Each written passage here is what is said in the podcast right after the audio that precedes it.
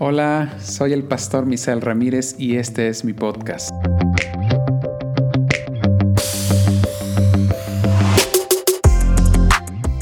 en el que podrás escuchar reflexiones y conferencias que te ayudarán en tu crecimiento integral.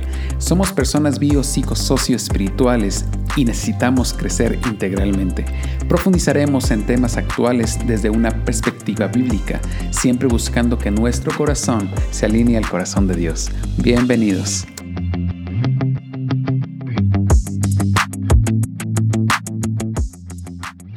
Por un tiempo he coleccionado monedas eh, ahorita quiero coleccionar algunos llaveros, pero por un tiempo me dio por coleccionar algunas monedas. Tengo aquí algunas monedas eh, de diferentes partes. Por ejemplo, ese es un, es un cuarto de dólar. No sé si la cámara lo, lo alcance a ver. A ver, ¿qué otra moneda tengo por acá? Tengo aquí 50 colones de la República de, Costa Rica. Esta moneda me la regalaron. 50 colones. A ver, ¿qué otra moneda tengo por acá? Eh, tengo una moneda de Rumanía. Miren, ahí está. También, a ver, ¿qué otra moneda tengo? Un euro. Aquí está un euro. Miren. No sé si la cámara lo está viendo bien. Eh, también, a ver, ¿qué otra moneda tengo por acá? Eh, tengo un 20 pins que no sé si se pronunció, lo pronuncié bien, que es de, del Reino Unido. Ahí está la imagen de, la reina. Eh, por acá debo tener una moneda ah, de, de, Colombia. De Colombia me hace recordar las ricas arepas que las extraño, las arepas de, de queso dulce. Em, hubiera tenido más monedas de esas, pero algunas me las gasté en arepas. Em, de acá tengo, tengo un, una moneda de, de Conjón, esta me la trajeron también esta moneda. Y bueno, eh, solamente quise mencionar o poner algunas monedas para, para compartirles. Eh, eh, la, pero la realidad es que el dinero es uno de los sistemas de organización más avanzadas que tenemos en el mundo. Y hoy voy a hablar, eh, no necesitas dinero. El, estudio del día de hoy se titula No necesitas dinero. Yo sé que alguien que vio ese título le va a haber parecido bastante raro. Estamos en un mundo globalizado y globalizante y para mí no es muy fácil entender el peso de las monedas, cómo es que se mantiene eh, ahora. Y, y estamos en esta serie sobre Dios el Dios de provisión, porque creemos que Dios se está revelando en este tiempo como el Dios proveedor. Eh, hay noticias de que estamos entrando a la peor eh, recesión de los últimos años, le está tocando a esta generación de las últimas décadas. En un siglo no había existido una recesión como la que estamos entrando ahora y es importante no tener angustia, sino confiar en nuestro Dios que, que, es, que es el Dios de provisión.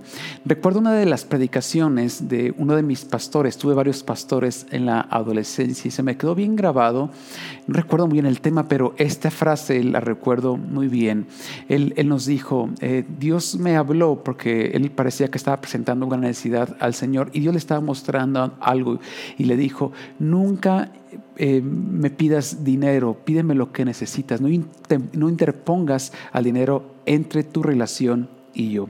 Esa frase me quedó tan, eh, tan marcada eh, y la he reflexionado muchas veces y en esta serie ha sido muy especial ver cómo es que Dios eh, se revela y le gusta revelarse como el Dios de la provisión. Dios no necesita de las monedas, del dinero para bendecirnos. Dios nos quiere bendecir, Él nos provee, Él suple nuestras necesidades, pero si tenemos una fe que va de acuerdo a la cultura celestial, en el cielo no hay monedas, en el, cielo no está el dinero, aunque eh, humanamente es uno de los sistemas de organización tan complejo, en el cielo no se necesita el dinero y Dios no requiere del dinero para bendecirnos. Y, hoy quiero... Eh, eh, sembrar en el corazón de cada uno de, ustedes em, algo que yo creo que es muy importante. Cuando nos relacionemos con Dios, traigámosle a Él nuestras necesidades. No es necesario pedirle dinero porque hay que estar conscientes que necesitamos cosas no necesitamos dinero. Eh, por ejemplo, existe la necesidad de transportación, no de, no de dinero. Es más, inclusive eh, Dios puede suplir nuestra necesidad de transportación sin tener vehículo. Pero está bien que tú le puedas ir al Señor, Señor, proveeme de un buen vehículo. Inclusive se vale que tú sueñes con, con un mejor vehículo que el que tienes. Hay principios en la escritura para esto. Pero eh, hoy quiero invitarte a que estemos conscientes de las necesidades que tenemos y le presentemos a Dios esas necesidades, que estemos conscientes de que son necesidades las que tenemos y no de dinero. A veces siempre estamos pensando en términos de dinero porque así se maneja el mundo, eh, pero tenemos necesidades de salud, tenemos necesidades de, alimentación, tenemos necesidades inclusive de, gustos o necesidades de, de colegiaturas, e inclusive también de gustos, porque como hemos dicho en otras ocasiones, Dios sí endereza jorobados y también cumple antojos. Me hace recordar una ocasión que mi esposa y yo estábamos hablando con unos amigos y ellos eh, estaban entrando a las experiencias pentecostales y nos preguntaban sobre hablar en lenguas. Y bueno, mi esposa habla en lenguas también desde los 13 años, más o menos, lo recuerdo eh, que esa, esa edad, yo, yo inicié hablando en lenguas a los 13 años, una experiencia hermosa. Nosotros le compartíamos y ellos les brillaban los ojos cuando nosotros le contamos nuestras experiencias con Dios y ellos decían, nosotros queremos eso, y, pero llega un momento que ellos nos comenzaron a hablar de los milagros de provisión que Dios ha hecho en su vida, de cómo habían construido su casa, una casa hermosa, y fue una, algo bien, bien, bien, curioso que nos contaron, que ellos tenían un viaje a Japón.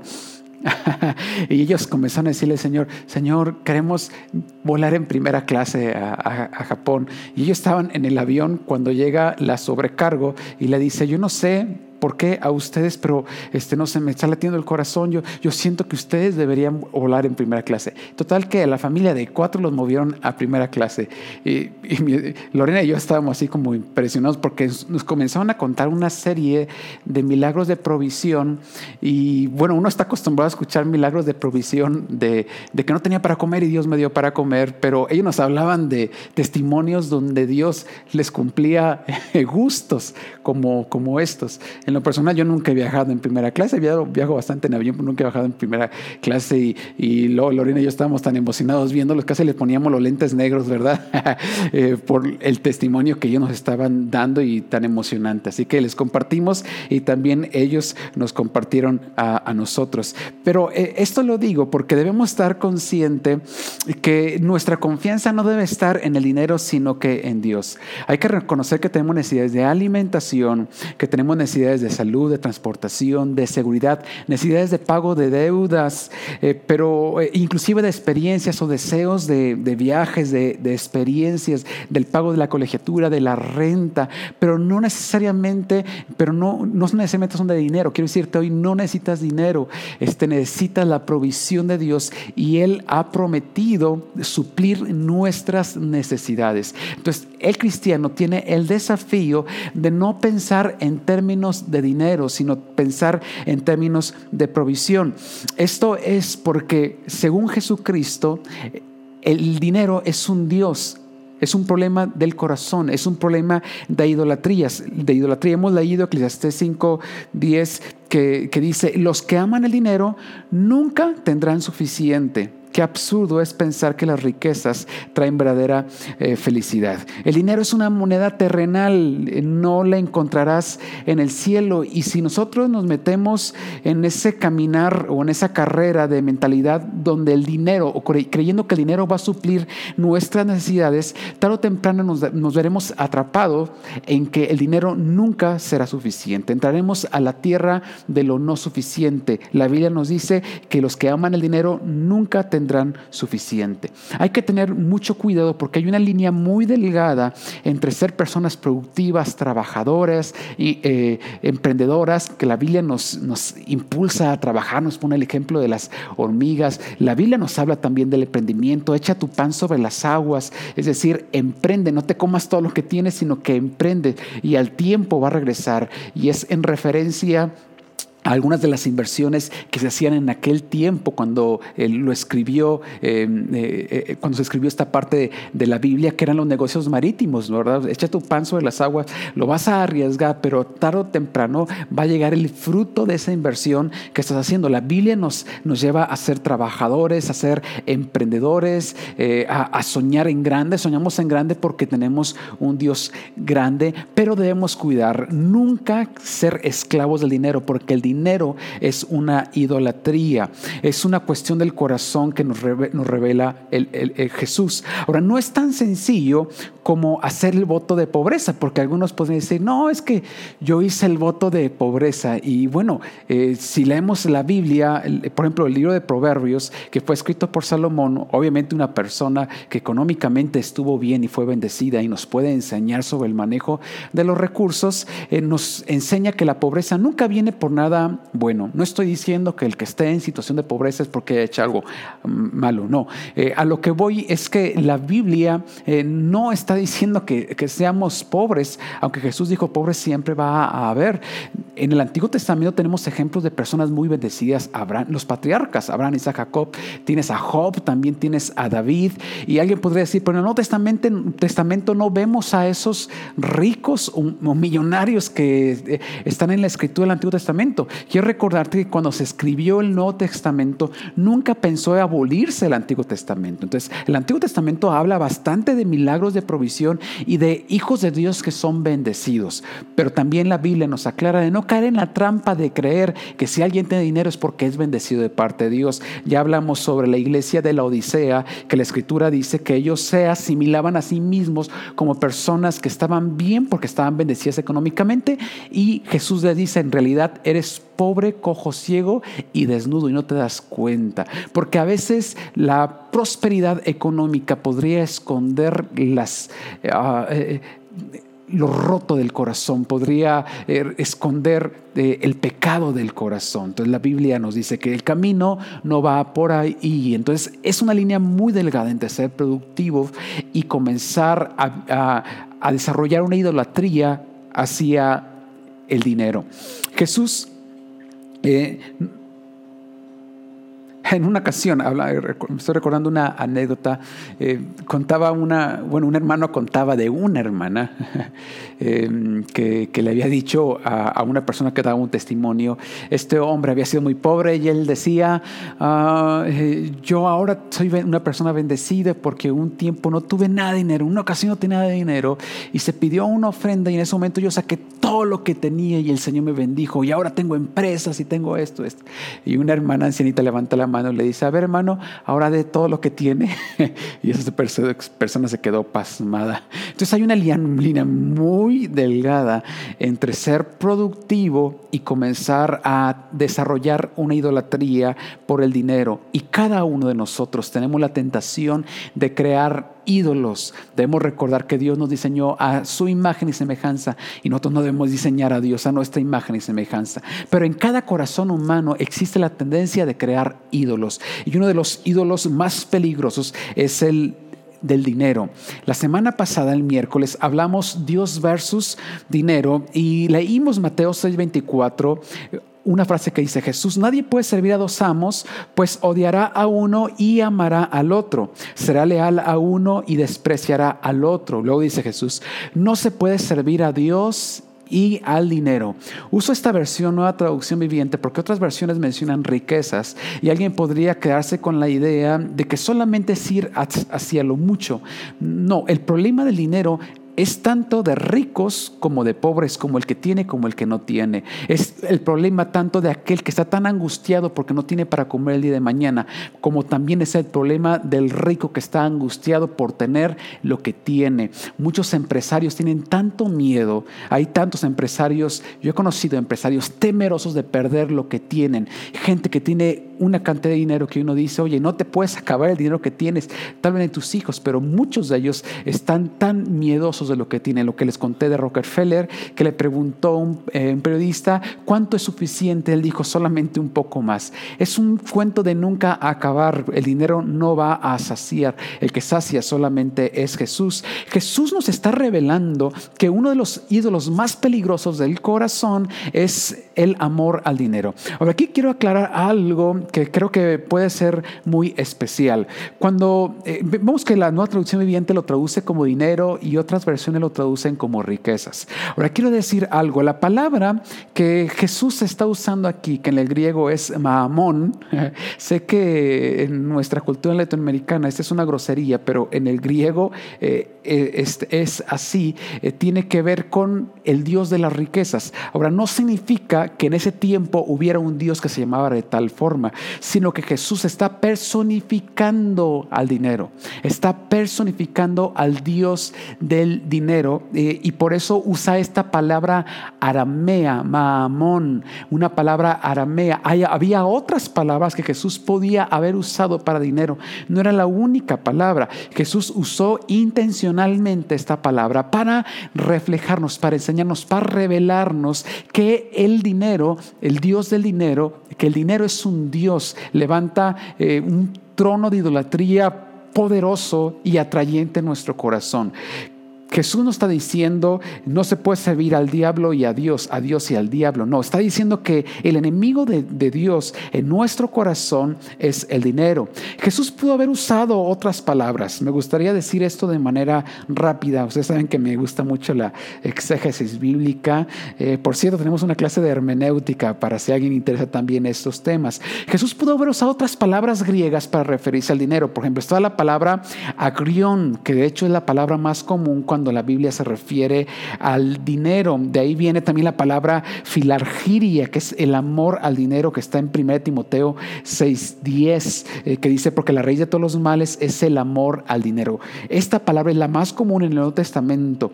La palabra griega que viene del arameo, la palabra aramea que utiliza Jesús a la hora de hablar del dinero, solamente se utiliza en ese momento. En todas las demás eh, partes de la escritura del Nuevo Testamento se utiliza la palabra en la mayoría de las veces a, a, eh, significa que Jesús de manera muy intencionalmente nos está hablando de la personificación del dinero como un Señor en el corazón de las personas. Una revelación que nos da. Otra palabra que también encontramos en el Nuevo Testamento es de chalcos. Por ejemplo, Marcos 12, 41 dice que Jesús se, se sentó cerca de la caja de las ofrendas del templo y observó mientras la gente depositaba su dinero. Ahí en el griego la palabra es chalcos, que significa moneda de cobre o moneda de bronce.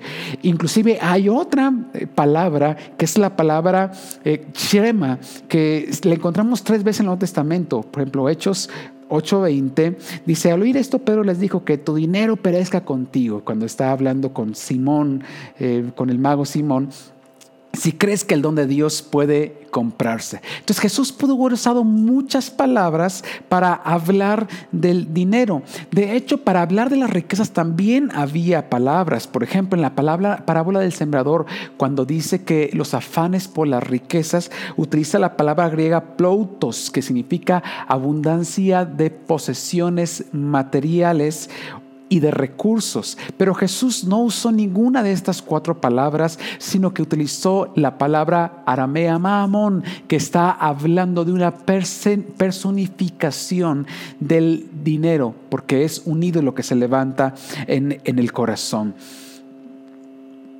Insisto, no es que había un Dios que se llamara de esta manera, sino que Dios nos está revelando. Ahora, esta palabra aramea, con toda probabilidad viene de la raíz hebrea amén, que, es la que nosotros usamos, que significa seguridad, sí, cierto, que es una forma de decir sí, pero con una fuerte afirmación cuando dice, por ejemplo, la Biblia, de cierto, de cierto os digo. De hecho, miren, eh, hay una relación bien interesante que, encontré, eh, porque si la palabra aramea para el Dios del, del, dinero proviene también de la raíz amén, que significa seguridad, la Biblia dice que Jesús es nuestra seguridad. Según de Corintios 1:20, lo leer en nueva traducción viviente, dice que Jesús es nuestro amén. Dice, pues todas las promesas de Dios se cumplieron en Cristo con un resonante sí y por medio de Cristo nuestro amén, que significa sí, la, la nueva traducción viviente nos lo pone entre paréntesis, se eleva a Dios para su gloria. Entonces Jesús está hablando y nos está retando con eso, nos está preguntando en quién está puesta tu confianza. Por eso el Dios del dinero proviene de la raíz hebrea, amén. Entonces, si Jesús es nuestro amén, nuestra seguridad debería estar puesta en Jesús y debemos saber que el dinero es un enemigo de Dios en el corazón de los seres humanos. Jesús nunca nos ha prometido eh, darnos dinero. No encontramos ni un versículo en toda la Biblia que diga que Dios nos va a dar dinero. En cambio, hay una gran cantidad de versículos. Recuerden que hemos dicho en esta serie que los milagros de provisión son el tercer tipo de milagros más recurrente en la escritura después de lo, en primer lugar sanidad, segundo milagros de la naturaleza, en tercer lugar milagros de provisión. Pablo nos dice en Filipenses 4:19, nueva versión internacional, así que mi Dios les proveerá de todo lo que necesiten. O sea, Pablo no está diciendo les dará todo el dinero que necesiten. Está diciendo, les proveerá todo lo que necesiten conforme a las gloriosas riquezas que tienen en Cristo Jesús. Confiemos en Dios, aunque este mundo se maneje con dinero, nosotros debemos confiar que Dios tiene muchas maneras de bendecirnos. Entonces, no dispongamos, no predispongamos nuestros sueños. Eh, en base a la capacidad o con base en la capacidad de dinero que nosotros podríamos producir. Y cuando oremos y busquemos a Dios, no le digas a Dios, Señor, dame dinero para comprar un carro, pídele el vehículo. No le digas a Dios, dame dinero para pagar mis deudas. Dile, Señor, tengo estas deudas, ayúdame con mis deudas. Porque tenemos en la Biblia, en varias ocasiones, milagros donde Dios suplió las necesidades de deudas. Es más, hasta para pagar impuestos vemos esa provisión. Ahora, a veces Dios nos va a dar dinero porque es el medio que, existe actualmente. Pero cuando oremos a Él, puesto que el dinero es un Dios, es un ídolo, no usemos como intermediario en nuestra relación con Dios el dinero. Entonces, pila a Dios lo que necesites de manera ah, directa y anímate también a pedirle ciertos gustos. Y si decir, Señor, este, dame la bendición de, llevar este año de vacaciones a mi familia, pídeselo al Señor, es, algo bueno, pero no le digas a Dios, dame dinero para ir a Cancún. Este, no le digas de esa manera, no pongas al dinero entre tu relación con Dios. También eso significa que cuando no tengamos dinero, no debemos evitar a toda costa eh, caer en la angustia, sino que orar y decirle al Señor, Señor, yo confío en ti. Yo confío en ti, porque eh, hay frases que dicen que el, dinero no es la felicidad, pero como que se le parece, o que el dinero no es la felicidad, pero cuando se va se la lleva. De hecho, la Biblia hay un versículo que dice que con el dinero puedes arreglar muchas cosas, Dicho dice, lo puedes arreglar todo. Eh, pero también la Biblia nos está hablando del peligro del dinero. Entonces nunca interpongamos al dinero en nuestra relación con Dios. Pídele a Dios lo que necesitas. No necesitas dinero, necesitas a Jesús. Necesitas a Jesús. No lo interpongamos. El dinero no es malo. El problema es la idolatría del dinero. Y es nuestra responsabilidad identificar cuando se cruza la línea entre, lo, entre ser productivo y que el dinero será, sea un ídolo. Así que sigue siendo trabajador, sigue siendo trabajador, pero aguas con esa línea tan delgada, porque recuerda que tenemos la tendencia a crear dioses. Vivimos en una ciudad la ciudad, eh, la gran Guadalajara y específicamente los que viven en Zapopan. Recuerda que Zapopan es uno de los dos municipios más caros de todo el país para vivir. Es una ciudad donde el afán nos puede ganar. Yo le he dicho a hermanos que han llegado del norte en lugares donde hay muchos cristianos, cuando vienen a la ciudad, les digo, ten mucho cuidado porque aquí en la ciudad es muy fácil que te, te gane el afán. No es lo mismo que allá donde tú vienes en tu pueblo. Yo soy de un pueblo. Eh, podrías llegar a cualquier punto en 15 minutos. Yo recuerdo, yo crecí en Usmaja, Y cuando viera a Ciudad Guzmán, este, uno decía, voy hasta Ciudad Guzmán y era media hora de camino, 25 minutos de camino. Y ahorita si alguien acá en Guadalajara te dicen, este, eh, ¿a cuánto tiempo estás de tu trabajo? media hora. Órale, estás muy cerca. no es lo mismo invertir 15 minutos, 10 minutos todos los días de viajar que invertir una hora de camino. Inclusive hay personas que, que invierten hasta dos horas de camino diarios, inclusive más. Hay quien este, invierte hora y media y hora y media, tres horas de su día en el tráfico. Y si tienen dos trabajos, pues se van a llenar, van a llenar su tiempo y, luego vivimos una sociedad donde comienzas a, tener tantas posibilidades y deseos de gastar. Recuerda que eh, existe algo que se llama la obsolescencia percibida. Hay una obsolescencia programada que significa que las empresas eh, comienzan a planear que los aparatos se descompongan a cierto tiempo. Nosotros hemos orado, la semana pasada oramos por un tipo de milagro para, para esto. Pero también la obsolescencia percibida es, es que la mercadotecnia nos hace sentir que necesitamos algo. Entonces estamos en una ciudad donde te invita a desear. Entonces sin darnos cuenta nos podríamos meter en ese tren que no tiene frenos de la ansiedad por el dinero y por los afanes de la vida. Y yo he conocido cristianos que han venido muy bien, muy buenos cristianos de otras partes del país y aquí se meten en el afán del dinero, en las deudas, el pago de la renta y finalmente este, pierden una buena relación con el Señor pero comienzan a ir detrás de, las, de los afanes. Todos tenemos necesidades, pero nuestras necesidades debemos llevarlas a Dios. Si tu trabajo y tus proyectos te quitan tiempo para buscar a Dios, para congregarte, si no tienes tiempo para congregarte, si no tienes tiempo para estar con tu familia, muy probablemente haya una idolatría en tu corazón. Recuerda que no solamente ir tras los afanes es una forma de demostrar esa idolatría, sino también cuando tenemos una angustia por el dinero. Recuerda que la resurrección de Jesucristo nos enseña que Él nos provee, porque Él proveyó de la salvación. De tal manera amó Dios, amó Dios al mundo que ha dado su Hijo, que dio a su Hijo unigénito. Él ha provisto, así se reveló a Abraham en el monte Moría como Jehová, el que provee, el Dios que provee, que ve nuestras necesidades. Entonces, cuando nosotros desconfiamos y tenemos incertidumbre de nuestro mañana, de nuestras necesidades, es una forma de idolatría. Entonces, no solamente ir detrás de los afanes y detrás de la riqueza de producir dinero es una forma de idolatría, sino también la angustia económica es una demostración de que se está desarrollando una idolatría del dinero dentro de nosotros. Aguas con, con nuestra ciudad, las personas se afanan bastante. Dios ha, ha prometido suplir nuestras necesidades. Estuvimos hablando la semana pasada del milagro de perduración.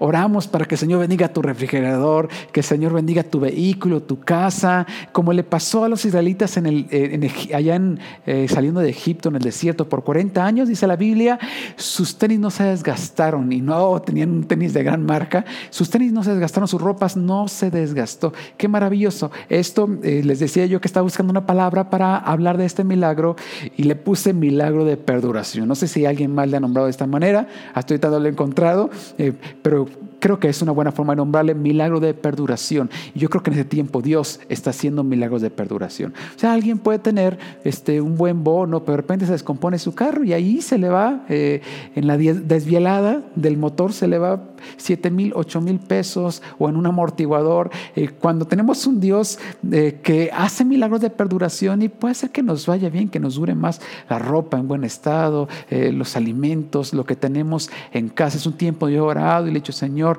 que lo que ya tenemos, tú lo bendigas y pueda eh, eh, perdurar. Aguas con la obsolescencia percibida. Y si deseas algo mejor, está bien. Pero Dios también eh, trae este tipo de milagros.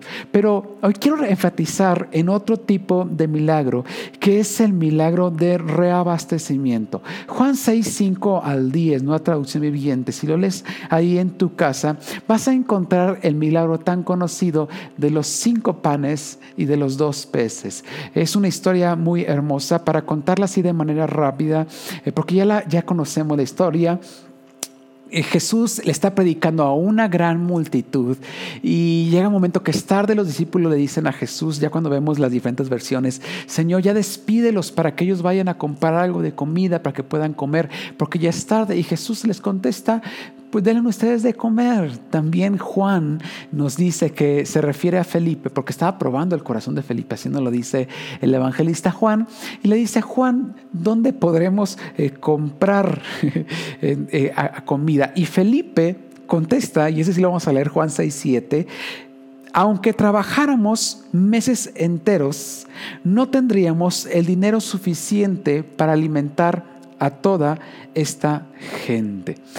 Felipe comenzó a pensar en términos del dinero.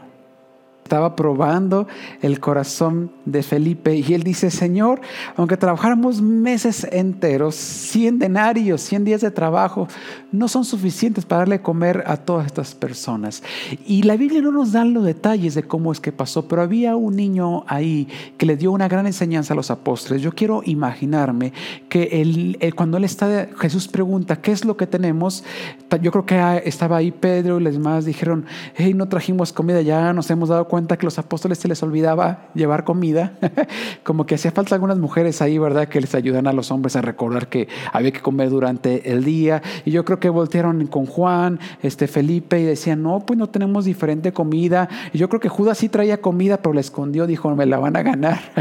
y yo creo que estaba ahí un niño pequeñito que en la mañana su mamá le había dado comida, le había dado, o tal vez su mamá estaba ahí cerca, le había dado un lonche para que él pueda comer en esa tarde. De hecho, era una costumbre de, los judíos llevar eh, comida, pero aquí la gente no había llevado comida. Yo creo que el niño estaba escuchando esa conversación y llega el niño y dice, Jesús, yo tengo cinco panes y dos peces cinco panes y dos peces. Jesús vio la fe del niño y entonces los apóstoles, no sé eh, si fue con una pizca de fe, pareciera que no, o nada más como ocurrencia, o tal vez dijeron, Jesús, ya ves, solamente tenemos cinco panes y dos peces. Yo creo que fue así porque no me imagino a ninguno de los apóstoles quitándole los cinco panes y los dos, los dos peces al niño. No me imagino a ninguno de ellos pidiéndoseles. Yo me imagino al niño ofreciéndoles. El niño tuvo generosidad y tuvo fe, porque hay una relación entre la fe y la generosidad. Y Jesús hizo algo especial con esos cinco panes y dos peces. La generosidad del niño vino a enseñarnos tanto. Un niño de manera voluntaria, porque tuvo que hacer de esa manera, viene y deposita en las manos de Jesús lo que tenía. Y entonces ese niño lo recordamos. ¿Sabes por qué? Porque la generosidad siempre te deja en la historia. La generosidad siempre te deja en la historia. Lo mismo pasa con la viuda cuando trajo la ofrenda generosa, quedó registrada en la historia. La generosidad te va a registrar en la historia. Por ejemplo, cuando hubo alguien que puso un burro para que Jesús em, pudiera sentarse sobre ese, ese burro, hay quien prestó su casa para la celebración de la Santa Cena. Yo imagino que años después, cuando surgieron los primeros escritos, tal vez algún nieto pudo decir, esta era la casa de mi abuelo, donde Jesús tuvo la última cena. Fue mi abuelo el que prestó el burro. Pero cuando tienes generosidad, generosidad. Eso te deja en la historia. Hubo un niño que tuvo generosidad. Ahora vamos a imaginar cómo fue lo que pasó, qué fue lo que pasó aquí. Hay que tener imaginación a la hora que leemos la Biblia. Jesús le dice a los apóstoles, ustedes denle de comer, solo tenemos los cinco panes y los dos peces. Y luego Jesús dice, mándelos a sentar. Todavía no venía la multiplicación de panes y peces, porque para recibir el milagro hay que esperar el milagro. Jesús manda sentar a todas las personas antes de tener la multiplicación de los panes y peces. ¿Por qué? Insisto, para recibir el milagro hay que esperar el milagro. Jesús tiene ese paso de fe y los discípulos obedecen y vienen a, sentar a las personas. Y entonces Jesús toma los cinco panes y comienza a orar al Señor, dale gracias al Señor. Señor, gracias porque con estos cinco panes y dos peces le vas a dar de comer a todas estas familias, una multitud de cinco mil familias.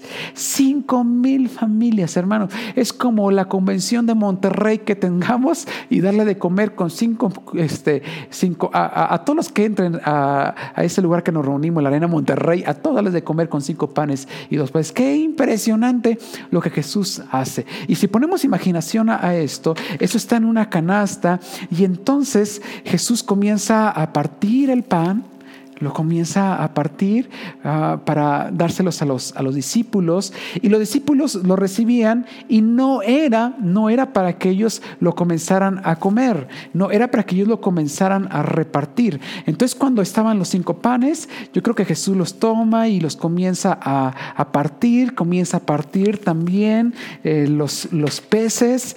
Ah, qué impresionante lo que hace Jesús. Y entonces comienzan a, dar los panes. Entonces Jesús le reparte a los discípulos y los discípulos comienzan a, dar panes, comienzan a, dar panes, a repartir los panes. Y eso era, era, era maravilloso porque cuando ellos se los entregaban a las personas, ellos regresaban y entonces había, seguía existiendo pan dentro de la canasta. Ellos se entregaban y cuando ellos se entregaban un pan, entonces cuando regresaban a la canasta ya había más panes en la canasta y la canasta seguía estando llena y lo repartían, repartían y sacaban panes, sacaban panes, sacaban un pan, sacaban otro pan y entonces la canasta se seguía llenando. Y cuando volteaban una vez más a sacar de la canasta, entonces encontraban que la canasta una vez más estaba llena. Este milagro es un milagro de reabastecimiento, que ya lo vemos también en otros milagros, como con la viuda y el aceite, milagros de reabastecimiento. La semana pasada hablamos de un, del milagro de perseveración, pero hoy hablamos de un milagro de reabastecimiento. Dios puede multiplicar lo que ya tiene y lo que Él ya te había dado. El pan había sido reabastecido y comieron cinco mil familias. Hermanos, tenemos que tener cuidado de no ser como Felipe. Felipe de manera muy práctica comenzó a pensar en términos de dinero. Y yo sé que es muy difícil no pensar en términos de dinero. Recuerdo una ocasión estábamos en Chicago con este, varios pastores amigos y comenzaron a hablar de anécdotas de ellos cuando algunos de ellos comenzaron a, gastar en dólares. Porque cuando llegamos a comprar una cosa, yo siempre, eh, y los que veníamos de ahí, íbamos de México, decíamos, ¿cuántos dólares tal? Y luego lo convertíamos en dinero y decíamos, wow, está muy barato o está muy caro. y luego, bueno, en, en una de las cosas que había que comprar, que íbamos a comprar una nieve eh, o una agua fresca, algo así como tipo la michoacana. Y luego me decía uno de ellos, es que no pienses en pesos, piensa en dólares. Y lo decía, eso le pasó a mi esposa, se casó con una mexicana, él siendo americano, se casó con una mexicana y al principio su esposa se volvía loca porque siempre estaba convirtiendo y él, él tuvo que detenerle y decirle, no, no, no, es que deja de pensar en pesos porque decía, no, si con esto que estoy gastando allá en México hubiera comprado tanto, es tanto dinero. No, no, no, deja de pensar en pesos, piensa en dólares. Si piensas en pesos te vas a gastar te vas a volver una locura. Y bueno, cuando hablamos de, de qué tanto era un dólar y peso eh, y la vida, eh, para mí era una locura darme cuenta lo que pagaban de renta. Cuando me decían, no, es que yo estoy pagando mil dólares de renta, yo decía, ¿estás tú loco? mil dólares de renta. En México con eso te comprarías un casonón si lo pagas mensualmente. Imagínate pagar una mensualidad de 20 mil pesos para pagar una casa, te compras una casota. y, y ellos con una casa pues chiquita, realmente pequeña, pagando mil dólares mensuales. Se me, hacía una locura. Y me decía, es que no pienses en, en, pesos, piensa en dólares. Y yo le dije, sí, es muy fácil pensar en dólares cuando ganas dólares, pero cuando ganas pesos no puedes pensar en dólares. Y bueno, nos reímos. Yo sé que es difícil pensar eh, en el sistema del reino cuando estamos en ese sistema del mundo que, tiene, que se maneja con el dinero. Pero la Biblia nos está hablando de no interponer a Dios en nuestra relación. Él va a suplir nuestras necesidades. Entonces deja de ver la dimensión terrenal y comienza a voltear a ver la, la dimensión celestial. Estamos acostumbrados a pensar en términos de dinero ante los desafíos y los problemas que tenemos todos los días. Entonces es posible que estos días hayas tenido un problema y estás pensando en dinero. No, hoy quiero decirte, cambia esa idea. No pienses en términos terrenales, piensa en términos celestiales. Dios va a proveer. No necesitas dinero, necesitas a Jesús. Piensa en términos celestiales. En el cielo no hay monedas. Dios no necesita del papel moneda para proveerte, para bendecirte, para suplir la necesidad, inclusive el deseo de tu corazón. Dios puede hacerlo de muchas maneras. Entonces no pienses en términos de dinero. Que la cantidad de dinero que ganes no determine el nivel de tus sueños. Atrévete a soñar en grande. Sueña en grande. Sueña en grande. Yo estoy soñando con un templo hermoso. Ya lo vi. Y no lo digo en visión, sino que lo vi físicamente no físicamente, eh, lo viene al render que me han entregado los, eh, los arquitectos, todavía falta que lo terminen, pero yo estaba, wow, lo veía, decía, que impresionante. Estamos soñando en grande porque Dios es grande. Ahora, si pensamos en términos de lo que podemos ganar, no, es una locura, no se puede. No, pensamos en términos celestiales. Así te invito que el día de hoy tú pienses en términos celestiales, no seamos como Felipe, aprendamos del niño, aprendamos también de, de Jesús, aprendamos de que Él es nuestro proveedor y no maldigas tu realidad, no maldigas tu situación financiera. Déjate de estar quejando porque la queja constante es una forma de idolatría en el corazón. La desconfianza es una forma de idolatría porque Jesús es nuestro amén. Jesús es nuestra confianza, es nuestra seguridad. La palabra amén también significa seguridad, un sí con seguridad. Jesús es nuestra seguridad. Yo creo que en este tiempo, iglesia, estaremos viendo cada vez más milagros de reabastecimiento, milagros de provisión yo creo que en ese tiempo veremos la mano de, Dios moviéndose como el Dios proveedor de una forma maravillosa, incomprensible y lógica, porque Dios así es. Quiero recordarte el día de hoy que no hay ni una promesa en la Biblia que te diga que Dios te va a dar dinero, pero hay muchas promesas que te dice, cuando Dios te dice que Él va a suplir tus necesidades, no pienses en términos de dinero para resolver tus problemas. No necesitas dinero, necesitas a Jesús, no iguales tus necesidades al dinero. No, no iguales tus necesidades al dinero porque el dinero es un Dios que se entroniza en el corazón tus necesidades, Dios las puede suplir como Él quiere y como Él lo desee, porque Él es nuestro Dios. Y aunque el sistema económico mundial se derribe, aunque haya rumores de que entraremos y estamos entrando a la peor eh, recesión de, los, de las últimas décadas, nosotros confiamos que la provisión de Dios no va a escasear ni va a disminuir, no va a escasear, recibamos esta palabra, tu provisión no va a escasear ni va a disminuir, porque Dios es tu proveedor. Confiemos en el Señor que Él nos ama, Él te ama tanto. Y el dicho, Jesús eh, nos ha prometido suplir nuestras necesidades. Vean las aves de los del, cielo, no se preocupen, tampoco ustedes no se preocupen porque Dios ya conoce tus necesidades y Dios va a suplirlas porque Hemos llegado al final de este podcast, que espero haya sido de bendición. Te invito a que me sigas en mis redes sociales, me podrás encontrar como Pastor Misael Ramírez. Deseo que Dios te bendiga en cada una de las áreas de tu vida. Te espero en el siguiente tema. Saludos.